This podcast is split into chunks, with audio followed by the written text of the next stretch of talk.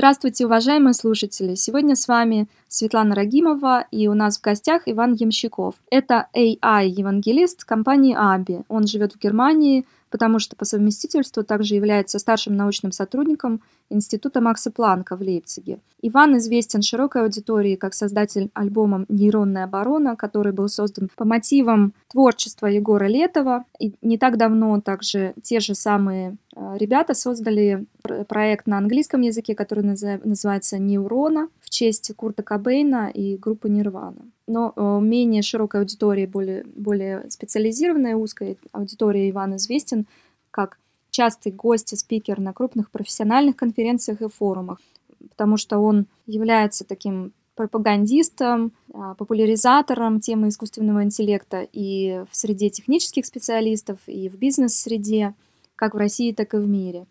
Он также организовал э, конференцию Yet Another Conference в Москве, а в Берлине он был одним из организаторов конференции Machine Learning Prospects and Applications то есть применение и перспективы машинного обучения. Сегодня мы поговорим о множестве различных тем. Надеюсь, что будет интересно.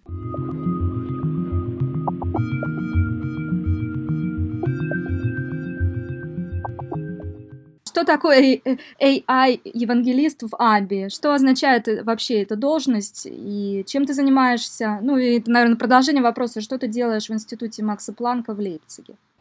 Ну, это два разных вопроса. AI-евангелист э, в Аби примерно то же самое, что любой технологический евангелист в любой технологической компании.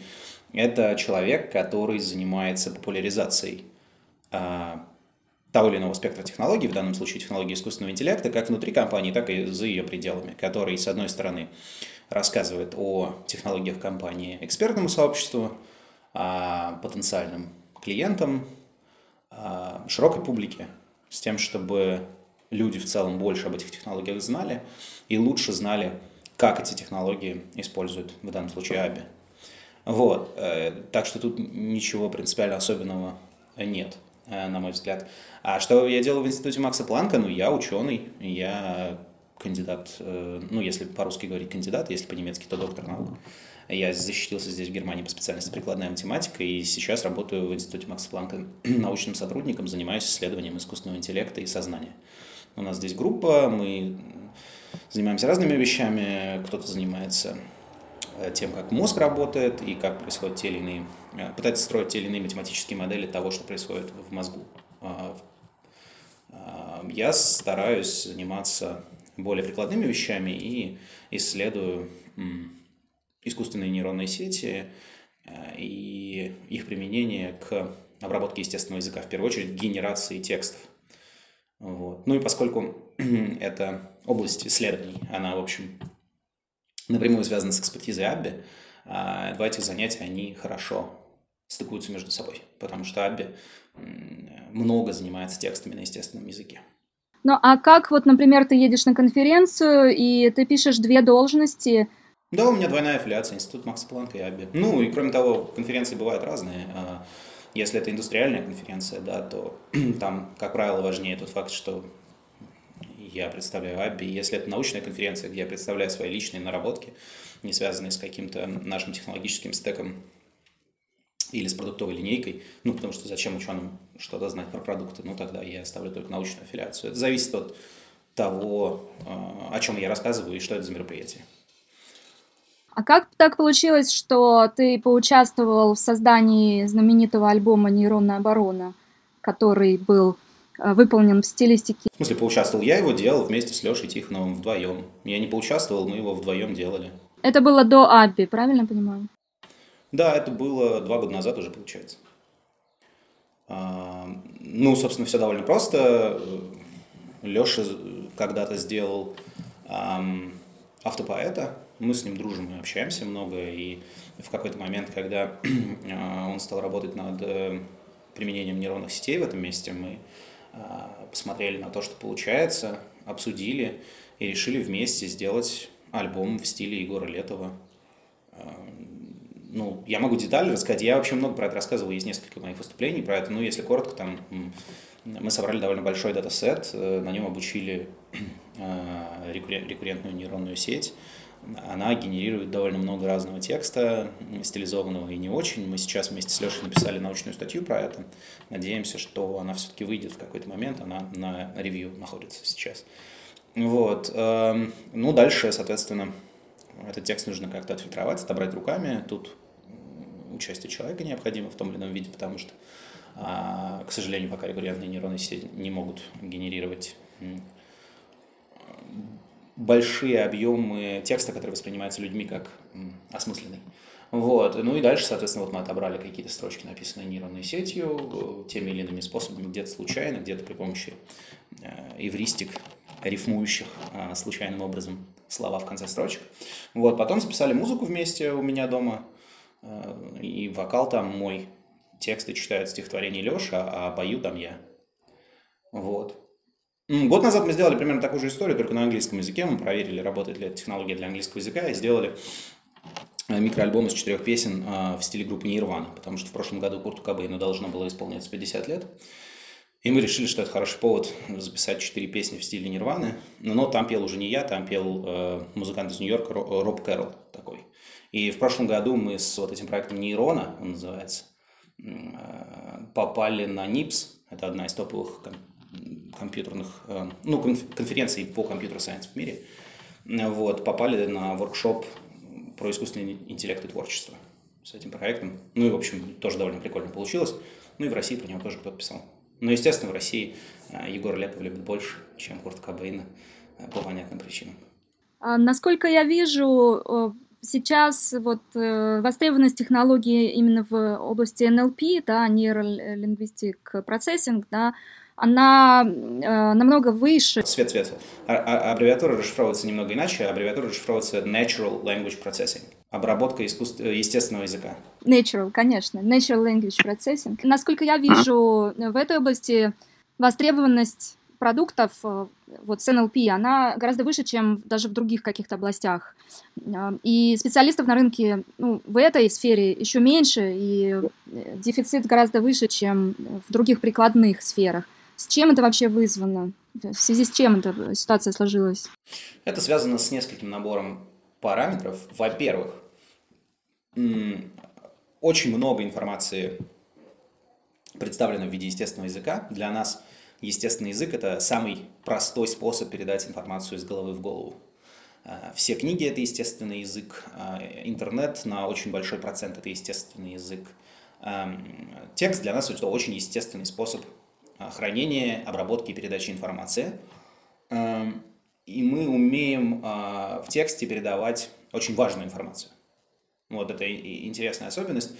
А, если мы говорим, допустим, о каком-то научном знании или какой-то количественной информации или каких-то сложных вещах, подчас текстом они описываются проще и естественнее, чем даже при помощи видео. Да? Это просто связано во многом с тем, как мы думаем.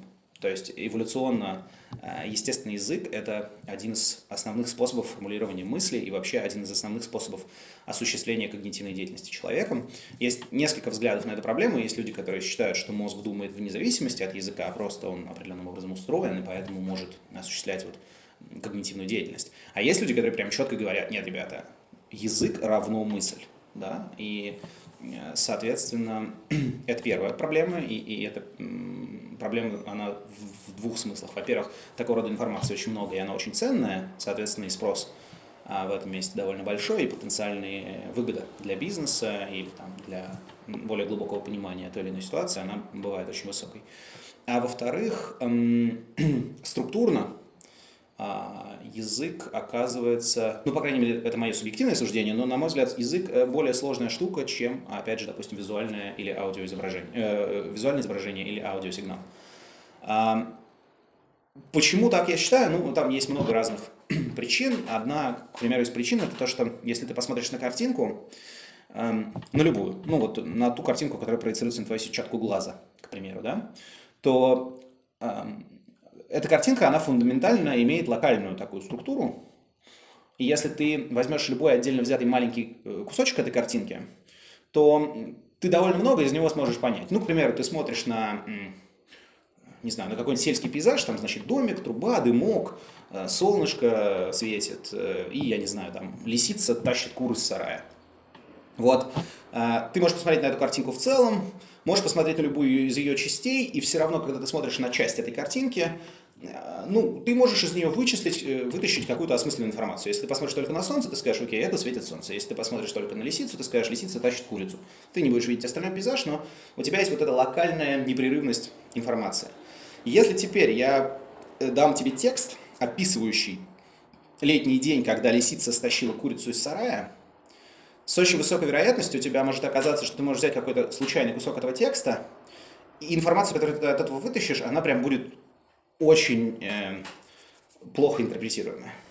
Ну, например, там может быть такой, э, был ясный день и дул легкий ветерок. Если ты посмотришь на середину этого предложения и вытащишь день и дул, ты такая, блин, день и дул. Что это такое? А если ты из картинки вытащишь, допустим, кусок солнца и кусок неба, ты очень легко интуитивно, а, окей, это солнце, это небо. То есть эм, в текстах э, вот есть первое, отсутствует вот эта локальная непрерывность информационного потока. Ну, вернее, она не то чтобы полностью отсутствует, она есть не всегда.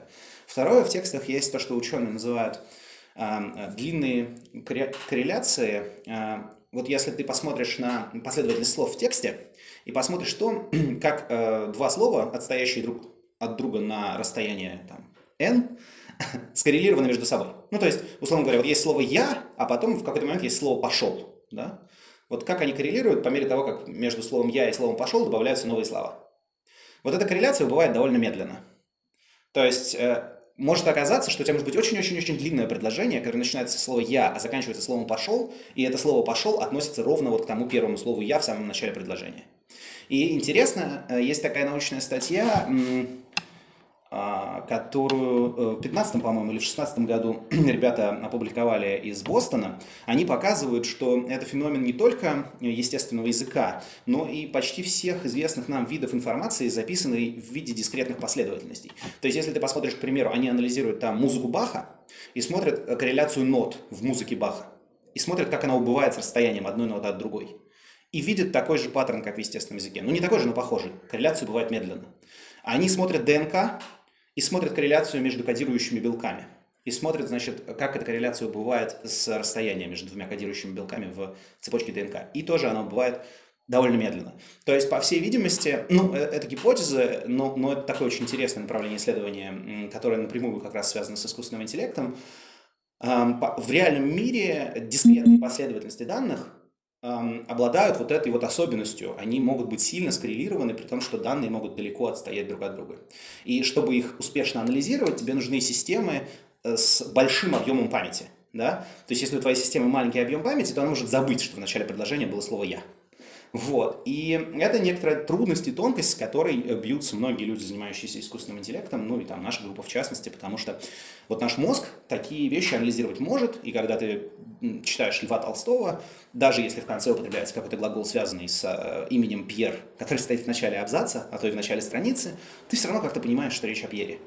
А алгоритмы, которые мы пока тренируем, обладают куда меньшей вот этой вот э, емкостью в плане памяти. И это одна из серьезных проблем, связанных с обработкой текстов на естественном языке, которой, в частности, мы занимаемся. Ну, со- собственно, наша беседа, она демонстрирует э, этот э, такой живой пример того, как корреляция может быть э, разнесена да, по времени и по тексту, потому что первый мой вопрос звучал так, что почему эта сфера именно пользуется такой популярностью, ты сказал, что это потому что язык, речь, э, текст, да, это основной способ коммуникации человеческих, эволюционно обусловлено, да, и основной способ перенесения да. информации. И второй момент э, заключается в том, что это довольно сложная сфера, и над ней бьются многие ученые, да. Она сложная, там не так, э, там меньше сделано готовых технологических решений, которые доведены уже до уровня простого инженерного применения. Соответственно, порог входа для того, чтобы сделать что-то новое или стать востребованным специалистом, он, он выше а, подчас. И это приводит к дополнительному дефициту специалистов в этом месте. Я поняла. То есть, с одной стороны, сфера применения очень широка, да, что нам демонстрируют, собственно, продукты АБИ в первую очередь, да. С другой стороны, специалистов мало именно потому, что она сложная, да. А, да, кстати, вот да. готовы, а если говорить о готовых продуктах, у Аби есть э, готовые продукты, которые применяются в бизнесе, да, которые, собственно, построены на работе с э, естественным языком.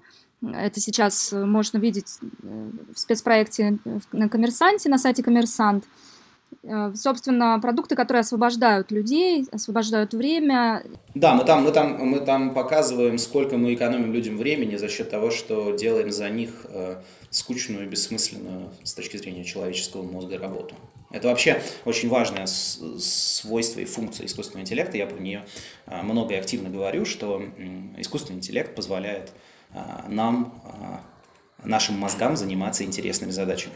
Потому что если задача для мозга скучная, значит ее можно гипотетически, по крайней мере, в э, некоторой перспективе автоматизировать и отдать на откуп искусственному интеллекту. Но а если говорить о готовых продуктах, то вот речь идет э, в данном случае, да, в данном примере с продуктами Аби, о том, что работа контактного центра может быть автоматизирована, заменена ботами, да, чат-ботами, на десятки процентов. То есть десятки процентов времени э, реально у людей может освободиться. Э, что это за запросы? Да? Это тип, какие-то типовые, а, а, одинаковые да, темы? Или все-таки там... Ну смотри, нам нужно понимать, что, что довольно большой процент э, любых запросов в любую службу поддержки – это запросы типовые. Это, это верно там, не только для банковской сферы или для какой-нибудь еще, это верно вообще для любой службы поддержки. А, и эти вопро- запросы типа а VR без искусственного интеллекта, в принципе, может с этим вполне справляться. То есть зачем включать сюда еще нейронки и пытаться э, это все? Ну, обычно такого рода задачи довольно просто измеряются качеством. У тебя есть понятная целевая метрика качества. Ты хочешь, там, чтобы такой-то процент жалоб был обработан в такие-то сроки, и чтобы люди были этим довольны были довольны результатом, да, чтобы, в общем, у тебя есть целевые метрики качества, которые э, определяются на самом деле заказчиком. То есть заказчик хорошо понимает свой бизнес и понимает, что ему нужно, к примеру, от своей службы поддержки. Ну и, собственно, твой вопрос про то, почему там нужен искусственный интеллект, где-то и не нужен, он примерно про то, как, ну, зачем копать э, яму экскаватором, если ее можно копать лопатой. Ну, ее можно копать лопатой, но все зависит от того, какая яма тебе нужна, да? И в какие ну, сроки, да? Да, и в какие сроки. Совершенно верно. То есть, эм, да, можно лопатой. И лопата справляется. Ну, мы просто копаем другим. У нас такой бизнес. И, и мы как бы не то чтобы призываем всех э, копать эскаватором, мы как бы говорим, ребят, ну вот если у вас э, есть определенный поток людей, если вы понимаете, что ваши нынешние метрики качества, допустим, работы поддержки, или у нас там есть кейсы с, э, с банками, с открытием счета в банке, да, а, ну вот вы понимаете, что сейчас э, счет открывается медленно, там, э, проверка документов занимает много времени, это тормозит ваш бизнес. Ну, мы придем, мы вам поможем и сделаем так, что в этом месте ваш бизнес будет работать эффективнее и быстрее, причем, ну, там, в разы. То есть речь идет не, в случае, допустим, с открытием счета физического лица, там речь идет не о процентах, о, а, а в плане ускорения открытия счета, а прям о, о изменении ситуации в разы. То есть, по-моему, два с половиной раза быстрее получается. Угу. Ну да, соответственно, клиент начинает приносить э, деньги банку гораздо быстрее, да, а как известно, с каждым днем там, там, там же много моментов. То есть, во-первых, время, деньги, денег нету, да, как мы все всегда знаем. А если клиент э, быстро получил счет, это всегда производит на клиента приятное впечатление, да. Это тоже такой элемент. Это, это, такая, э, это такая штука, которая до сих пор при взаимодействии с довольно бюрократизированными организациями, которыми неизбежно должны являться, к примеру, банки, она воспринимается немножко как магия. Да?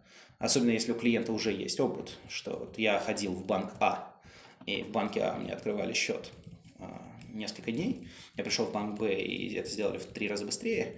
И я такой, блин, банк Б крутой. Да? Это работает э, на нескольких уровнях. Это и непосредственно влияет на целевые какие-то KPI бизнеса, да, то есть но помимо этого это влияет и на дальнейшие продажи, да, и на лояльность, и, и, и на то, кто кому что посоветует, на пресловутое сарафанное радио. Это все работает в этом смысле. А, хорошо, у меня есть еще вопрос, он, он несколько про теорию, да. Давай. Вопрос как к AI-евангелисту в чистом виде. Э, что, что можно называть э, искусственным интеллектом, а что не стоит. Да? Терминология в данной сфере стала, ну, как это всегда бывает, да, на волне хайпа, на пике хайпа. Все стараются использовать фразу искусственный интеллект, применять, да, даже если продукт построен на обычной линейной регрессии, да, например, на каких-то простых математических э, методах, которые там много-много-много лет уже применяются. Давай вот на эту тему поговорим тему можно долго говорить. И короткий ответ такой. Эм, внутри э, э, сообщества э, академического нет четкого понимания, где проходит эта граница. Поэтому часто в академической среде и среди инженеров принято просто говорить об алгоритмах анализа данных. Да? И в этом смысле, ну, регрессия – это регрессия, нейронная сеть – это нейронная сеть. Если для той задачи, которую мы решаем, подходит лучше регрессия, ну и здорово. Если нейронная сеть, значит, будем использовать нейронную сеть. Эм, мне при этом кажется, что… Я, я во-первых, полностью с тобой согласен, что на волне хайпа э, довольно часто э, те или иные компании или стартапы э, склонны преувеличивать Э, свою как бы технологическую мощь и, и величие. И, и вообще искусственный интеллект, он авторитетнее как бы почему-то звучит, чем алгоритмы анализа данных. И эта проблема есть. Я э, как-то примерно э, так разделяю эту историю. Когда мы говорим о методах линейных там, как вот допустим, назвала, я не знаю, линейной регрессии, какие-нибудь линейные классификации, то я бы говорил, что это просто алгоритм анализа данных. Когда мы говорим о методах э, с или нелинейных, э, серьезно нелинейных, или с э, большим пространством потенциальных решений, то есть, условно говоря, даже линейная регрессия, если она устроена там в каком-то сложном метрическом пространстве высокой размерности, предсказывает какие-то э, довольно сложные э, зависимости, но я бы не стал э, лишать ее права называться искусственным интеллектом. Да?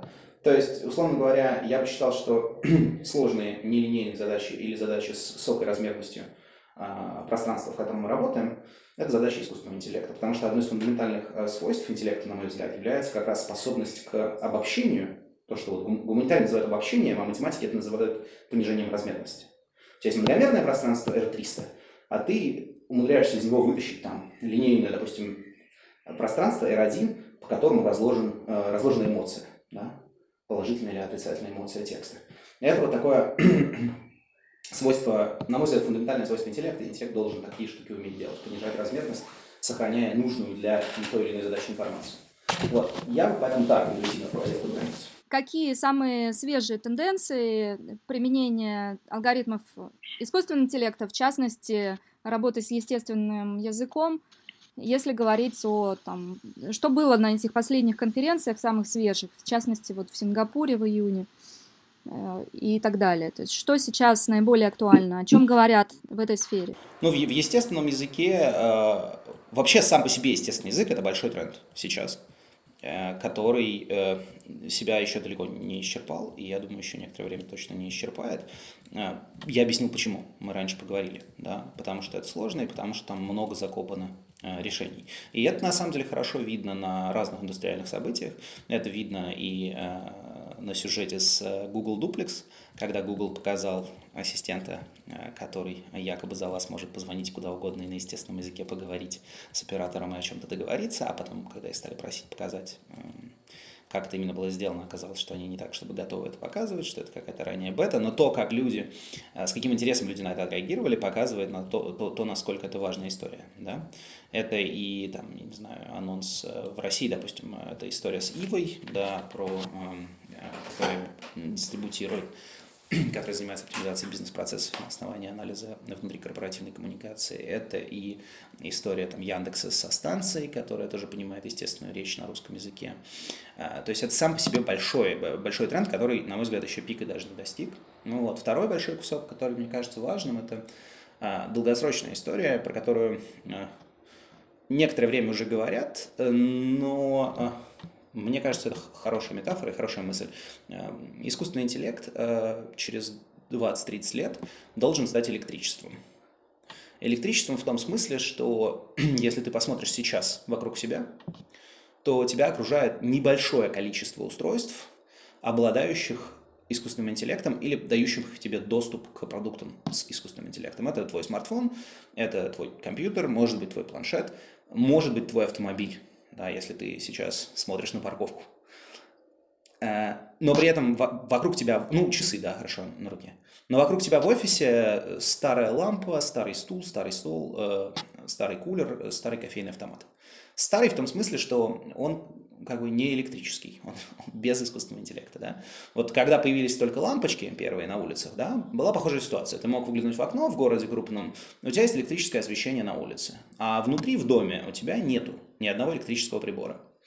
Да, и вот э, мне кажется, что эта история, связанная с э, устройствами, которые используют умные технологии внутри устройства, э, это большой тренд, потому что, ну, на самом деле есть миллион кейсов, и опять же, вот эти запуски, которые я перечислил, они э, в этом направлении идут. И в бизнесе, да, то есть внутри, э, внутри компании, с точки зрения анализа того, как сделать компанию эффективнее, быстрее, качественнее, тоже очень много, на самом деле, есть моментов, устройств, которые должны быть, по идее, умными. Ну, то есть, э, когда они станут умными, непонятно, но это, мне кажется, вопрос ближайших там, 10-20 лет. Я люблю приводить цитату Кевина Келли, который, это редактор журнала Wired, который говорил, что через 20 лет люди будут смотреть на тех, кто сейчас занимается искусственным интеллектом, и говорить, ребят, ну вам было легко, вы могли взять любую штуку, воткнуть туда искусственный интеллект и сделать из этого продукт и стартап и стать миллионной, миллиардной компанией.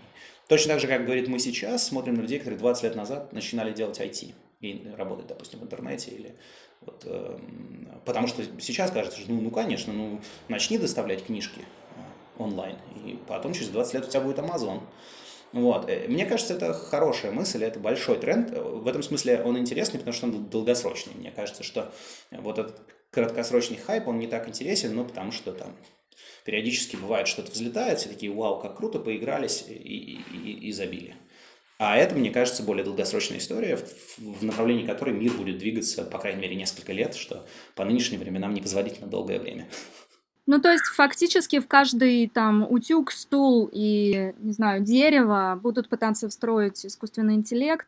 Да я думаю, что тут э, и пытаться-то особенно не надо. Ну, ну, ну, ну чего пытаться? Ну, ну вот у нас, у нас есть э, освещение в комнате. Да? Все, все, все истории с умным домом понятные, да, понятные. Правильное освещение, правильный микроклимат, правильная влажность полезны для здоровья, продуктивности, настроения, всего чего угодно мы вчера с женой сидели на кухне, обсуждали, что нам надо купить. И в какой-то момент я сказал, блин, какого черта сейчас в наш разговор не включился наш холодильник и не сказал, все, отправлять заказ. И, или там такой, слушайте, все нормально, только помидоры у нас есть. Действительно. Ну, типа список я записал, все окей, но помидоры у нас есть. И ты такой, ну, вычеркивай помидоры. Он такой, отлично, все. Ну, ну реально, непонятно почему, да. Э, и, и понятно, что это все звучит, во-первых, смешно, во-вторых, как будущее, но непонятно, почему это не может работать на горизонте в несколько, э, ну, там, если быть совсем держать себя в безопасности в десяток лет, но, возможно, и в меньший горизонт. Будущее, которое стремительно становится реальностью, да. Да-да-да, ну, потом понятная история с применением искусственного интеллекта в транспорте. Это, это не только самодвижущиеся машины, это и регулирующиеся автоматические транспортные сети, то есть э, светофоры, которые... Ну, ты пришла, ты стоишь на углу, э, светофор э, красный, а никого нет. Ну, нет никого. Ну, почему светофор не может посмотреть во все стороны и включить тебе зеленый? И еще пожелать тебе хорошего дня? Ну, типа, это же прикольно. Эм, да, и, и более того, светофор же, он, он подключен к сети других светофоров, он знает, что на самом деле то, что он сейчас включил зеленый в, в обход некоторой стандартной частоты включения сигнала, э, никак не мешает там, транспортной ситуации в городе в целом. Да? Эм, потом медицина, по, по, потом, э, ну, медицина, которая уже сейчас есть куча алгоритмов, которые там, лучше диагностируют ту или иную проблему, чем квалифицированный врач. И э, или, или они не, не, не лучше это делают, но э, значительно улучшают, скажем так, результат совместной работы врача и алгоритма. Да? То есть э, врач без алгоритма может, как это, как Дон Корлеон говорил, да, добрым словом и пистолетом можно достичь чуть больше, чем просто добрым словом. Ну, так и здесь, как бы врач и алгоритм искусственного интеллекта может чуть больше, чем просто врач. Вот. Э, потом история, я говорю, с бизнес-процессами, когда, ну, у нас есть куча потоков сообщений, и это как раз, мне кажется, горизонт совсем в несколько лет. У тебя есть, во-первых, сейчас куча источников информации по работе, да, это почта, это мессенджеры, это социальные сети, это просто звонки, э, она бывает разных видов, она бывает видео, она бывает голосовая, она бывает текстовая. И ты не умеешь даже такую простую вещь делать, как искать по ней эффективно. То есть вот есть несколько продуктов, там, не знаю, есть продукт Finder, к примеру, который умеет такие штуки делать, там, и, есть Ива, которая тоже, вот, будем надеяться, будет это уметь делать. Потом а, внутри э, всего документа оборота, то есть это, вот это как касается прям основного бизнеса EBI, это большой, это, это как бы огромный рынок, это история про то, что понятно, что весь документооборот, ну, он станет цифровым. Понятно, что весь документооборот должен, помимо того, чтобы стать цифровым, должен стать автоматизированным и должен э, быть не только автоматизирован на уровне собственного процесса, всего pipeline а, от входа до выхода, то есть это такая диджитализация всего документооборота внутри бизнеса, он еще должен э, стать э, прозрачным для аналитических систем поверх этого построенных, и эти аналитические системы должны давать бизнесу понятные, а, а, понятный набор решений. У нас, к примеру, есть в России продукт, который позволяет а, мониторить на самом деле любые более-менее тексты на естественном языке по, например, поиск информации о нужном вам, допустим, юрлице. Вот к вам пришел, не знаю, крупный бизнес, и вы хотите узнать, а как вообще у него дела в плане решения мировых судов. Да? Это вот такой Э, очень четкий пример приложения такой компетенции. На самом деле таких компетенций миллион, и строить эти приложения можно поверх всей, э, всего документооборота внутри компании. Э, понимать, не знаю, какие у вас юридические риски, по тем или иным, не знаю, документам, которые вы по каким-то причинам подписываете. Оценивать качество закупок. Да, это тоже решение, которое у нас есть и активно используется. И, и прям, а, это, кстати, сейчас горячая внезапная тема, автоматизация закупок, когда при помощи искусственного интеллекта проверяются, во-первых, все э, документы нужные для сделки, во-вторых, алгоритм делает некоторый скоринг э, разных контрагентов и предлагает менеджеру э, оптимальных, причем оптимальных в двух смыслах. Во-первых, те, которые не проходят по регулятивным нормам, сразу отбрасываем, потому что не надо на них тратить время. Они тупо не справились с условиями закупки. А те, которые подходят, вот давайте их отранжируем в соответствии с теми или иными целевыми показателями. Да? А финальное решение должен принимать менеджер, который лучше понимает сейчас, какая у нас стратегическая ситуация на рынке, там, какой партнер нам интереснее в долгосрочной перспективе, ну и так далее. Да? Это понятное тоже работающее решение. А, это все, что я перечисляю, оно а, или уже есть на рынке, э, как продукты, вот в случае с документооборотом, то, что я перечислил, это прям реальные продукты компании Аби. Или оно есть с точки зрения технологий, то есть у нас есть технологии speech to text, у нас есть технологии анализа этих самых текстов, у нас есть технологии генерации речи. Но просто не нашелся там один, два, три э, талантливых э, человека, готовых не спать ночами и сделать из этого продукт. Да? Поэтому я думаю, что... Я, я, короче, оптимистичен. Понятно. То есть просто потому, что этих людей ну, нет, они загружены какой-то другой работой, да? Или почему не нашлись такие люди? Да, да просто, ну, ну, ну, ну, очень много работы. Ну, ну, ну, ну, очень много задач, и, и нужно, во-первых, иметь некоторую способность фокусироваться, во-вторых, определенный набор компетенций, в-третьих, собрать вокруг себя некоторую команду, и все будет отлично. Я очень активно э, всем э, рекомендую э, думать, к примеру, к примеру, думать про те задачи повседневные в жизни, которые являются скучными, вот, и параллельно учить какие-то вещи, связанные с построением цифровых бизнесов, да, и собирать команду, найти вот тот кусок, в котором вы являетесь экспертом, и э, выкатить там продукт, который бы вам позволил э, победить весь мир. Да, отличный совет. Я надеюсь, что наши слушатели обязательно им воспользуются на благо всех э, людей. Да, я тоже надеюсь. И на самом деле в этом смысле э, в России уникальная ситуация, потому что с точки зрения экспертизы, вот ты начала разговор, один из первых вопросов был про то, э, почему так мало специалистов на рынке. Так вот, в России специалистов еще много. Э, Россия, США и Китай – это три страны, в которых сравнительно много специалистов на рынке. Это три э, лидера в этом смысле в мире. В Европе какой-нибудь специалистов меньше, а не больше. Эм, и, и мы в этом смысле находимся в уникальном положении, и будет круто, если будем его использовать.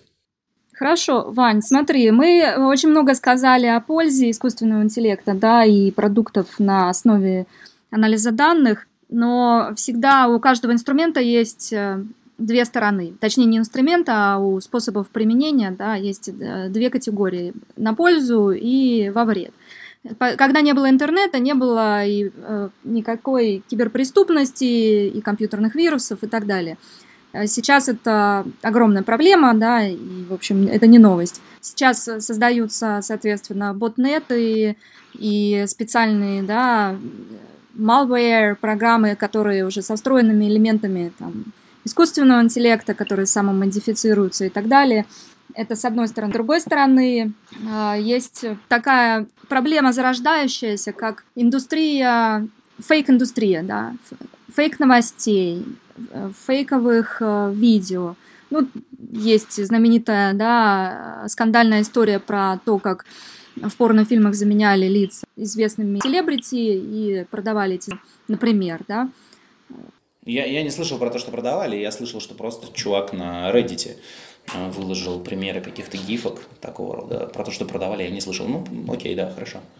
Да, возможно, еще не продают, но это следующий логичный шаг, да, закономерный.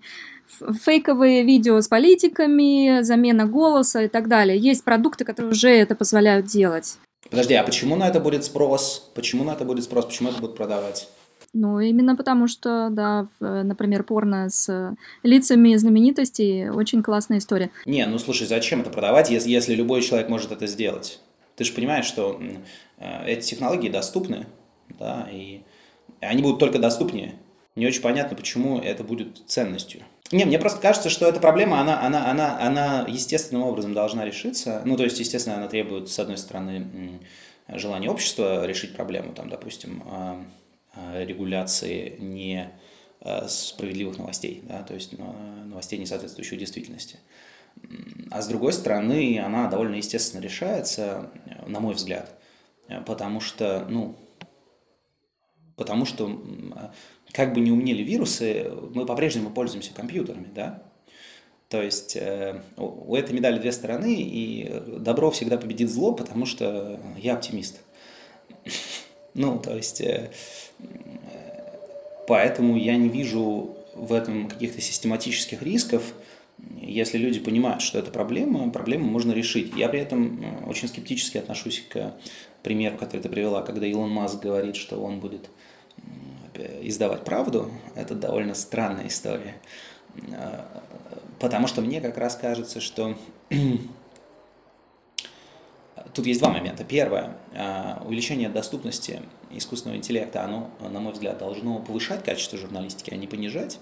И связано это с тем, что журналист не должен тратить время на расшифровку записи с диктофона, на перевод этой записи в текст – на написание на стандартной, не знаю, подводки к тексту и какой-то стандартной финальной коды.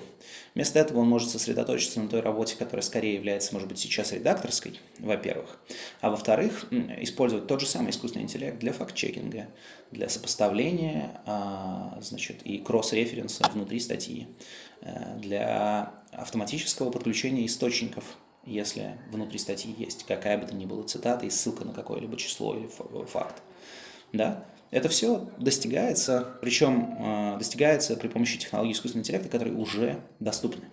Да? Я не думаю, что один э, какой-то ресурс решит проблему. Да? Я не верю в ситуацию, когда у нас появляется ресурс от Илона Маска, который называется «Правда», и вся правда оказывается там. Но я верю в ситуацию, что если у нас есть доступные технологии для облегчения работы журналисту, с одной стороны, а с другой стороны, для упрощения этой работы и ресурсы, позволяющие повысить планку качества. Потому что, на мой взгляд, история с проверкой фактов, история с, со ссылками на первоисточники, история с личной ответственностью журналиста за информацию, которую он распространяет, это повышение планки качества. Ну так вот, искусственный интеллект отлично умеет повышать планку качества. И поэтому я не вижу в этом фундаментальной проблемы. И мне кажется, тут главная проблема на текущий момент на стороне спроса, а не на стороне предложения. То есть э, на текущий момент э, люди в основной своей массе пока не осознали то, насколько важно эту планку качества повысить. Да? То есть люди готовы читать новость без авторства, без ссылок на первоисточники э, и обвешенную десятью рекламными баннерами сомнительного содержания. И вот эту проблему, ее решать нужно как-то более системно. И Тут тоже можно опять поговорить про то, как искусственный интеллект может эту проблему решать. На мой взгляд, он может ее помогать решать, повышая качество образования. Да? Вот есть некоторый уровень образования, который есть сейчас, и э, появление таких технологий, как массовые онлайн-курсы и рекомендательные системы, и технологии искусственного интеллекта, персонализующие эти самые онлайн-курсы, на мой взгляд, могут значительно повысить качество школьного образования по всему миру, эм, что должно, в свою очередь, привести к тому, что люди должны начать понимать, что вот эта статья так себе, а вот эта статья хорошая. Ой, это очень оптимистичный взгляд. Э, и на самом деле тут как раз... Э, а понимаешь, это, это на самом деле, на самом деле это не, не оптимистичный взгляд, это реалистичный взгляд. Я, я прям настаиваю на этом. Я объясню почему. Потому что за всю историю человечества не было по-другому. Не было примеров за всю историю человечества. Ты не сможешь мне привести пример, когда в долгосрочной перспективе появления той или иной технологии а, не приводило бы к тому, чтобы эта технология начинала применяться по назначению и повышала бы некоторую планку а, в той сфере, в которой она появилась. Люди придумали колесо для того, чтобы делать боевые колесницы.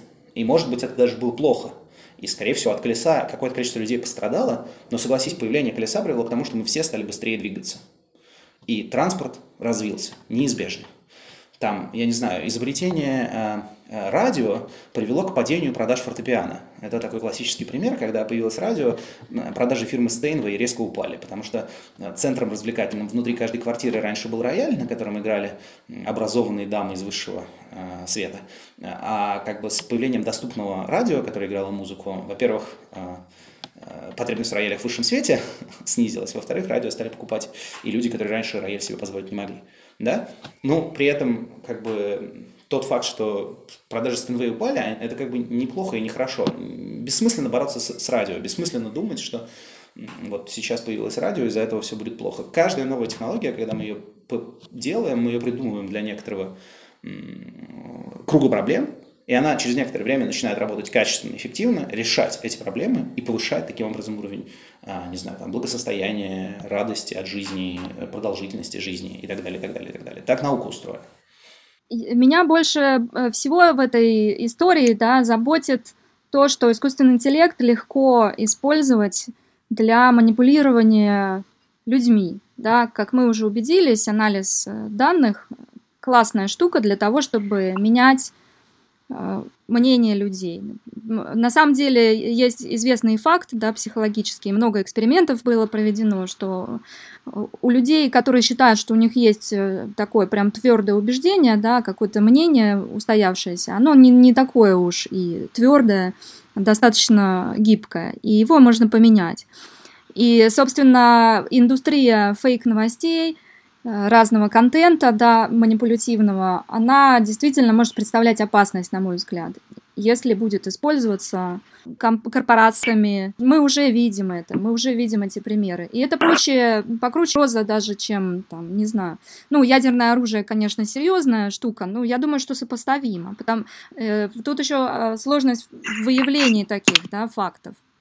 Если ядерное оружие, добычу урана можно выявить, да, ну подожди, ну в этом же нет ничего нового. Дезинфор... Дезинформация была всегда. Подожди, ну, ну если посмотреть какое-нибудь дело Дрейфуса, или посмотреть э, там, еврейские погромы в Российской империи в начале 20 века, э, ну, вбрасывается некоторая информация, вбрасывается она через сарафанное радио или через СМИ. Никакого искусственного интеллекта, конец 19-го, начало 20 века, да? И это приводит к изменению мнения общества по тому или иному вопросу и к смертям ни в чем не повинных людей. Да, и, и, и что? Ну, ну, то есть, при чем тут искусственный интеллект? Э, мнение людей, особенно если люди э, подвержены э, внешнему влиянию и не способны мыслить критически, можно поменять.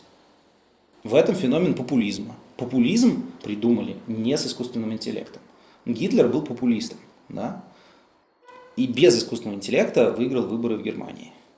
Ну, это проблема. Эту проблему нужно решать, повышая уровень образования людей, повышая их уровень критического мышления и понимая, что эта проблема есть, и ее исследовать, понимать, почему людьми дается манипулировать, и стараться их защитить. И, на мой взгляд, если искусственный интеллект может быть использован для манипуляции, то он может быть использован и для защиты. И неизбежно будет использован.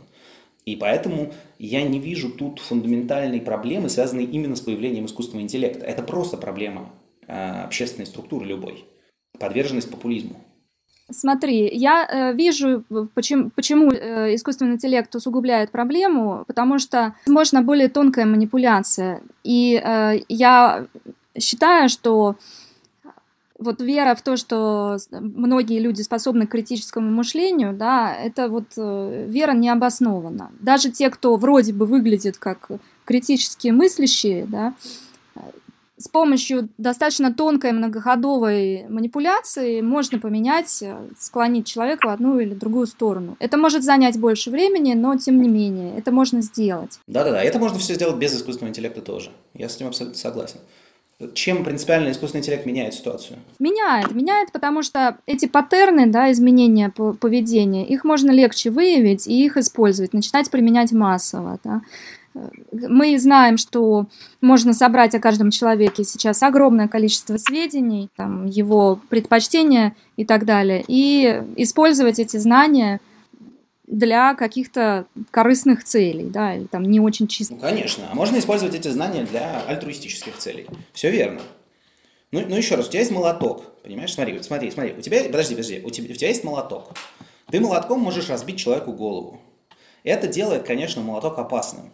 Но все-таки основная функция молотка – забивать гвозди. И абсолютное большинство людей в мире молотками забивают гвозди, а не проламывают головы. Вот и все. Конечно, нужно следить за тем, чтобы те люди, которые хотят проломить кому-то голову молотком, его не получили.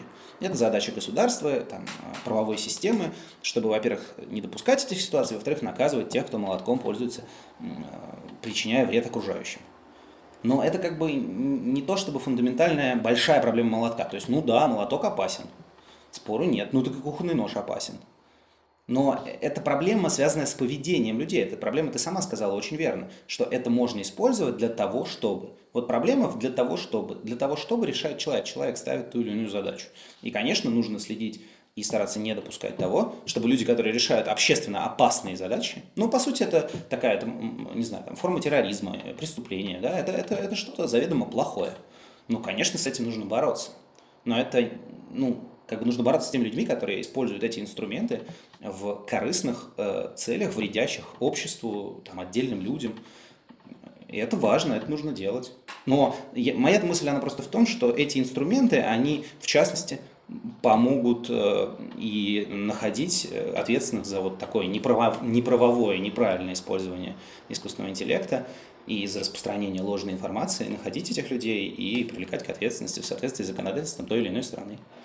Это сложная история, но она абсолютно одинаково работает. Э, когда печатный пресс изобрели, кто-то говорил, что ну ведь можно же на печатном прессе печатать какие-нибудь гадости, а кто-то говорил, ну можно же на нем печатать энциклопедию, да.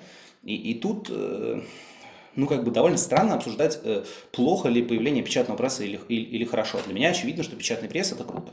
И благодаря книгам жизнь человечества качественно изменилась в лучшую сторону. При этом был некоторый процент ужасных книг. «Майнкамп» – ужасная книга, напечатана на печатном прессе. Но это не повод запрещать печатный пресс и не повод бояться печатного пресса. Нужно разбираться с теми людьми, которые на нем пытаются печатать всякую гадость. Это нужно делать. Да, Вань, я не спорю. Более того, я за э, использование искусственного интеллекта. Не пойми, пожалуйста, меня неправильно. Но э, что меня несколько тревожит, да, э, то, что такие манипулятивные техники, их очень сложно выявить.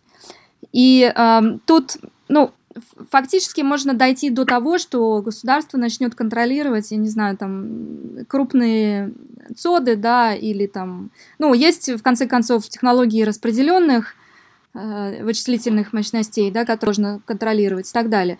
Есть, э, да, действительно, молоток, он никакой, он не хороший, не плохой, он никакой, да, он просто да. себе молоток, вот. Искусственный интеллект точно так же, да, это, это просто изобретение, его, естественно, можно использовать для хорошего, для плохого, для чего, или вообще не использовать, да. А, да. Но есть контроль э, добычи урана, есть э, контроль ношения холодного оружия и огнестрельного тем более. Да? То есть чем опаснее технология, тем больше контроль. Соответственно, здесь пока контроля, ну, практически нет. У нас сейчас появился, вернее, не у нас, да, в Европе появился GDPR, есть э, закон о защите персональных данных. Ну, GDPR, он же все-таки не про искусственный интеллект, он про персональные данные, это другая история. Да? И это, кстати, вообще никакого отношения прямого к искусственному интеллекту не имеет. Это как бы там социальные сети, мессенджеры, имейл, э, инструменты коммуникации, да? Они не используют искусственный интеллект э, вот в том смысле, что для сбора этих данных он не используется. Да, ну, ну тут можно спорить, да, и у нас... Ну, данные, данные-то собираются без всякого искусственного интеллекта. Ну то что, ну пишется что-то и пишется. Какой искусственный интеллект? Да, но искусственный интеллект, он работает на данных, и без данных он не может жить, да, не живет. Да, это правда. Соответственно, это все-таки связанные вещи. И история с Cambridge Analytica, да, она, в общем-то, достаточно ярко это демонстрирует. Что это? Демонстрирует, что данные — это потенциальная возможность манипулировать мнением людей, да. Ну, данные – это вообще очень важный ресурс. Как бы, смотри, мы живем в постиндустриальной экономике. Главный ресурс постиндустриальной экономики – данные. Вот и все. Это единственное, что это подтверждает. Данные – это источник а, ну вот это основной э, информационный ресурс, да, потому что экономика постиндустриальная, информация – главный ресурс, да, не нефть, а информация. Ну вот и все. И, и из нее можно извлекать много разных полезных штук, а можно вредных. И потому что это важный ресурс, и этот ресурс принадлежит в случае с личными данными тебе и мне, нужно придумывать некоторые законодательные а, способы защитить твой и мой ресурс от неправомерного, неадекватного и опасного для тебя и для меня использования. Совершенно верно. Но это история про данные, а не про искусственный интеллект, строго говоря. Я бы все-таки их разделил. Это во-первых. А во-вторых, эм, э, то, как э, это законодательство написано в Европе сейчас, э, вызывает довольно много вопросов, потому что, ну, по крайней мере, я не специалист по безопасности, да, и тут лучше, наверное, не меня послушать, но я слушал людей, которые плотно этим занимаются, и им кажется, что это очень странный закон, написанный э, без э, консультаций со специалистами в этой области. Да? Это тоже нужно понимать. То есть э, это два момента, которые нужно знать, про, на мой взгляд, важно сказать про GDPR. Да. Но я бы вообще вернулся к искусственному интеллекту, если можно. Да, я бы не хотела углубляться в GDPR. Мое утверждение было следующим, что Сейчас а, использование методов искусственного интеллекта не контролируется, и первые шаги в эту сторону, они связаны с защитой персональных данных, и это и, есть конкретная связь, как мы уже выяснили, да, э, с искусственным интеллектом, потому что искусственный интеллект живет на данных, без них, э, собственно, он работать не может. То есть первая попытка что-то взять под контроль, она, ну, она может быть там спорная, она может быть никакой, там неказистая и так далее, но она, тем не менее, тем не менее вот так вот выглядит, да. А, какие дальше могут быть шаги? Если мы говорим о том, что ношение холодного оружия, использование огнестрельного оружия контролируется, использование искусственного... Но я не готов в таком ключе говорить про искусственный интеллект, потому что для меня искусственный интеллект не представляет, э, ну, на мой взгляд, а, связывать, связывать сравнивать искусственный интеллект и холодное оружие, это не бессмысленно. Это как сравнивать э, совок и э, автомат Калашникова. Ну, это совершенно бессмысленное сравнение. Ну, это две принципиально разные вещи. Как сравнивать теплое с мягким? Я тебе несколько раз объяснил, почему я считаю, что это неправомочное сравнение. Соответственно, я не хочу в этом контексте дальше э, это обсуждать, потому что я ну, не понимаю вопроса. Мне кажется, что э, я несколько раз подробно попытался тебе объяснить, почему э, главная проблема, э, которую ты описываешь, это не проблема алгоритмов искусственного интеллекта. Это проблема поведения людей, и эта проблема э, решается понятным образом, в частности, с использованием искусственного интеллекта. Вот и все. То есть она решается так. Нужно сделать так, чтобы люди соблюдали, соблюдали закон и, и, и не били других людей по голове молотками. Вот это нужно сделать. Ну, это будет сделано, мы умеем это делать. Общество умеет такие проблемы решать. Тот же Маск, да, и другие выдающиеся деятели говорят об опасности искусственного интеллекта. В основном говорится Кто о том, еще? Что... Скажи, пожалуйста, кроме Маска.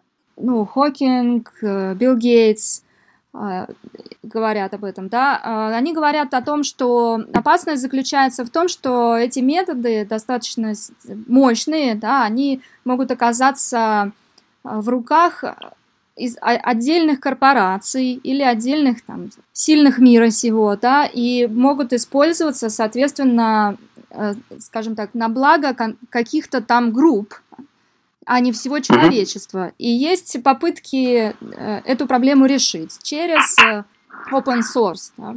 То есть открываются коды, открываются разработки, собирается сообщество, которое участвует в этом всем, да, в создании э, мощных инструментов, так, чтобы это не оказалось локализовано внутри отдельной группы людей, да, какой-либо организации, неважно, там, какая она может быть, политическая, не политическая.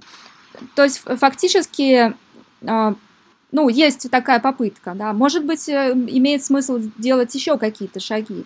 Потому что мы уже обсудили, это мощный инструмент. Ну, конечно, смотри, э, смотри, э, во-первых, что касается Маска, Хокинга и Гейтса. Их аргумент у всех троих звучит примерно одинаково. А, я не ручаюсь, как он звучит у Гейтса и у Маска, а у Хокинга я прям помню, как он звучал. Хокинг дословно говорил следующее. Прикладной искусственный интеллект, несомненно, полезен и в существующем его виде принес много пользы, но, возможно, в будущем человек создаст такой интеллект, который сможет сам совершенствоваться и возьмет как бы инициативу в свои руки и станет таким образом потенциальной угрозой для человечества. Вот так звучала цитата из Хокинга, я прям хорошо ее помню. Эм, и тут, э, ну, надо понимать, что, во-первых, это э, гипотетическая история, которой я, по крайней мере, не вижу под ней основания, потому что, ну, мы вот с тобой, если мы возьмем э, и посмотрим на разных умных людей, сойдемся, наверное, на том, если как-то разберемся фундаментально об этом поговорим, что, в общем, умные люди не склонны к конфликту или там, если мы посмотрим историю войн, э, очень часто войны, э, и уж тем более какой-нибудь геноцид, он был э, устроен не умными, здоровыми, спокойными людьми, а людьми неумными и не очень здоровыми. Соответственно, я вообще не очень понимаю, почему более совершенная форма интеллекта должна представлять угрозу для нас, потому что если она именно форма интеллекта более совершенная, она, скорее всего, должна лучше понимать и Э, более того, фундаментально, на фундаментальном уровне э, базовые основы морали, связанные с э, тем, что не нужно делать и почему не нужно представлять угрозу для жизни, она должна их прям, скорее всего, будет иметь просто вот по умолчанию. Это первый момент. И он довольно странный, но поскольку мы разговариваем в гипотетическом ключе, то он, мне кажется, имеет право на жизнь. А второй момент, эм, связанный с вот этой истории про потенциальную угрозу э, искусственного интеллекта, он в случае с Хокингом ровно в том, что Хокинг-то говорит ровно следующее. Ребята, на текущий момент искусственный интеллект приносит пользу. Он с этого начинает. И дальше он говорит, да, гипотетически в будущем нам надо подумать, что нам делать в случае если. Но его постановка вопроса не звучит так, как давайте сейчас поймем, значит, и начнем немедленно бороться с угрозой искусственного интеллекта. Его позиция следующая. Ребята, в будущем, возможно, искусственный интеллект будет представлять угрозу, давайте сейчас подумаем, как эту угрозу мы сможем нейтрализовать. Ну и ответы в этом направлении, там есть много о чем подумать, про это много кто думает. И даже про какие-то несовершенства искусственного интеллекта в плане принятия решений сейчас много думают. Есть, допустим, проект у MIT, называется Moral Machine, где они собирают статистику, а, задавая людям сложные вопросы а, для того, чтобы э, самодвижущийся автомобиль вел себя так, как кажется моральным людям. Да? К примеру, на людям задают вопрос, вот э, вы едете, вы не, не, не можете ничего сделать, у вас есть пассажир и э, пешеход. И кто, кого-то из двух э, э, придется, ну, кем-то из двух придется пожертвовать. Да? Какое решение бы вы приняли? Допустим, пешеход, не знаю, пожилой мужчина, а пассажир маленькая девочка. Да? Вот такие вопросы задает сайт Moral Machine у MIT. Они пишут по этому поводу исследования, собирают статистику про то, как люди считают моральным поступать в тех или иных случаях искусственного интеллекта. Есть группа, допустим, в институте Макса Планка в Мюнхене, которая занимается софтверными системами. Это группа, которая занимается искусственным интеллектом, который бы не дискриминировал людей. Да? Они разрабатывают алгоритмы, э, придумывают именно математические решения, которые бы позволяли исключить факторы, которые люди расценивают как дискриминационные, из э, алгоритмов искусственного интеллекта для того, чтобы решения искусственного интеллекта людьми воспринимались как справедливые. Да? Это большая вообще тема для исследований, и там много есть о чем поговорить, но это совсем другая постановка вопроса. Это не постановка вопроса про то, что давайте, короче, все регулировать, это постановка про то, давайте совершенствовать наши методы так, чтобы э, они не представляли для нас угрозу, чтобы мы были в долгосрочной перспективе спокойные, уверенные на предмет своего собственного будущего, будущего планеты и так далее. Но это делается все, это и дальше будет делаться, и хорошо, что делается. Да, есть такое мнение, что искусственный интеллект э, поможет нам как раз людям, да, увидеть свои предвзятые суждения и, возможно, отказаться от них более эффективно, чем мы сейчас пытаемся это делать, да. Ну, например, есть, э, опять же, глава Софтбанк считает, что искусственный интеллект поможет предотвратить или э, снизить риски э, катастроф, которые могут уничтожить человечество, да, включая там эпидемии, вернее, пандемии и падение метеоритов, изменение климата и так далее, да, там их несколько, с десяток, наверное, тех самых угроз, которые прогнозируют футурологи и математики тоже в том числе. Много хорошего, да, звучит. Я просто очень хотела поговорить также и о другой стороне, потому что, ну, это медицинский факт. Не-не, это, это, все, это все правильно. Об этом нужно говорить, и ну, нужно понимать, что, естественно, в этом направлении, во-первых, люди работают, а во-вторых, просто, ну, парадоксальным образом про э, историю успеха почему-то журналисты спрашивают меньше. Я не знаю, почему. Но потому что, ну, наверное, потому что вот какие-то фильмы, как это, это, по-моему, Гол, Гол, Голдвин говорил, да, из компании Метро Голден Майер, он говорил, что фильм должен начинаться с землетрясения, а потом достигать своего апогея. Вот, то есть люди любят э, катастрофы, и фильмы катастрофы, и фильмы апокалипсисы собирают много людей в залах, и, видимо, поэтому очень много задают вопросов про сценарии, которые на самом деле, вот если мы посмотрим сценарную вилку, они на самом деле очень маловероятные, потому что даже сценарий создания э, того, что называется General AI или общий искусственный интеллект, собственно, ровно того, о чем э, говорил Хокинг, как о потенциально опасном. Даже эта вероятность, она довольно маленькая, если мы говорим о горизонте в несколько э, десятков лет, да, то есть люди, которые этим занимаются, я в частности, там, не знаю, люди у нас в институте э, общий искусственный интеллект – это э, маловероятная вещь, если вообще возможная. А дальше внутри этого сценария есть еще некоторая вероятность, что он будет еще и опасным. Да, и, и, соответственно, суммарный вклад вот этого риска в общую картину мира, он там, в разы меньше, чем э, э вклад, э, не знаю, там, коров в, в мировое глобальное потепление. Но почему-то мы с тобой не обсуждаем про то, как использовать искусственный интеллект, чтобы коровы выпускали меньше H2S в атмосферу. Хотя это тоже можно делать. Более того, есть такой стартап Cattle Care, который использует данные видеокамер, наблюдает за поведением коров и оптимизирует их питание для того, чтобы повышать надои и уменьшать э, их э, экологический вред. Да? Вот как бы, вот это реальный риск. Наводнение, изменение климата прям реально происходит. Искусственный интеллект прям используется для того, чтобы это, э, этот риск понизить. Да? Но почему-то вопросы связаны с крайне маловероятным сценарием. На мой взгляд, субъективный, потому что людям, видимо, интереснее катастрофа, чем хэппи-энд. Это очень понятно с точки зрения эволюции, да. Информация о том, где находится тигр, гораздо более ценная, чем та информация, где можно купить бусины какие-нибудь, да, для новых бус. Тигр уже здесь. Э, мировое глобальное потепление уже здесь изменение климата уже здесь. Вот тигр, вот он стоит, он стоит тут. И, и можно обсуждать, что вот смотри, у нас есть сейчас палка от вот этого тигра, а еще где-то там, в 20 километрах, ходит второй. И вот желание поговорить о том втором, который в 20 километрах, вместо того, чтобы сейчас обсудить то, как мы будем отбиваться от первого, который прямо здесь, причем с использованием вот этой палки, а и типа, да, логика такая, что вот у нас есть палка, и, возможно, она привлечет того второго, который в 20 километрах.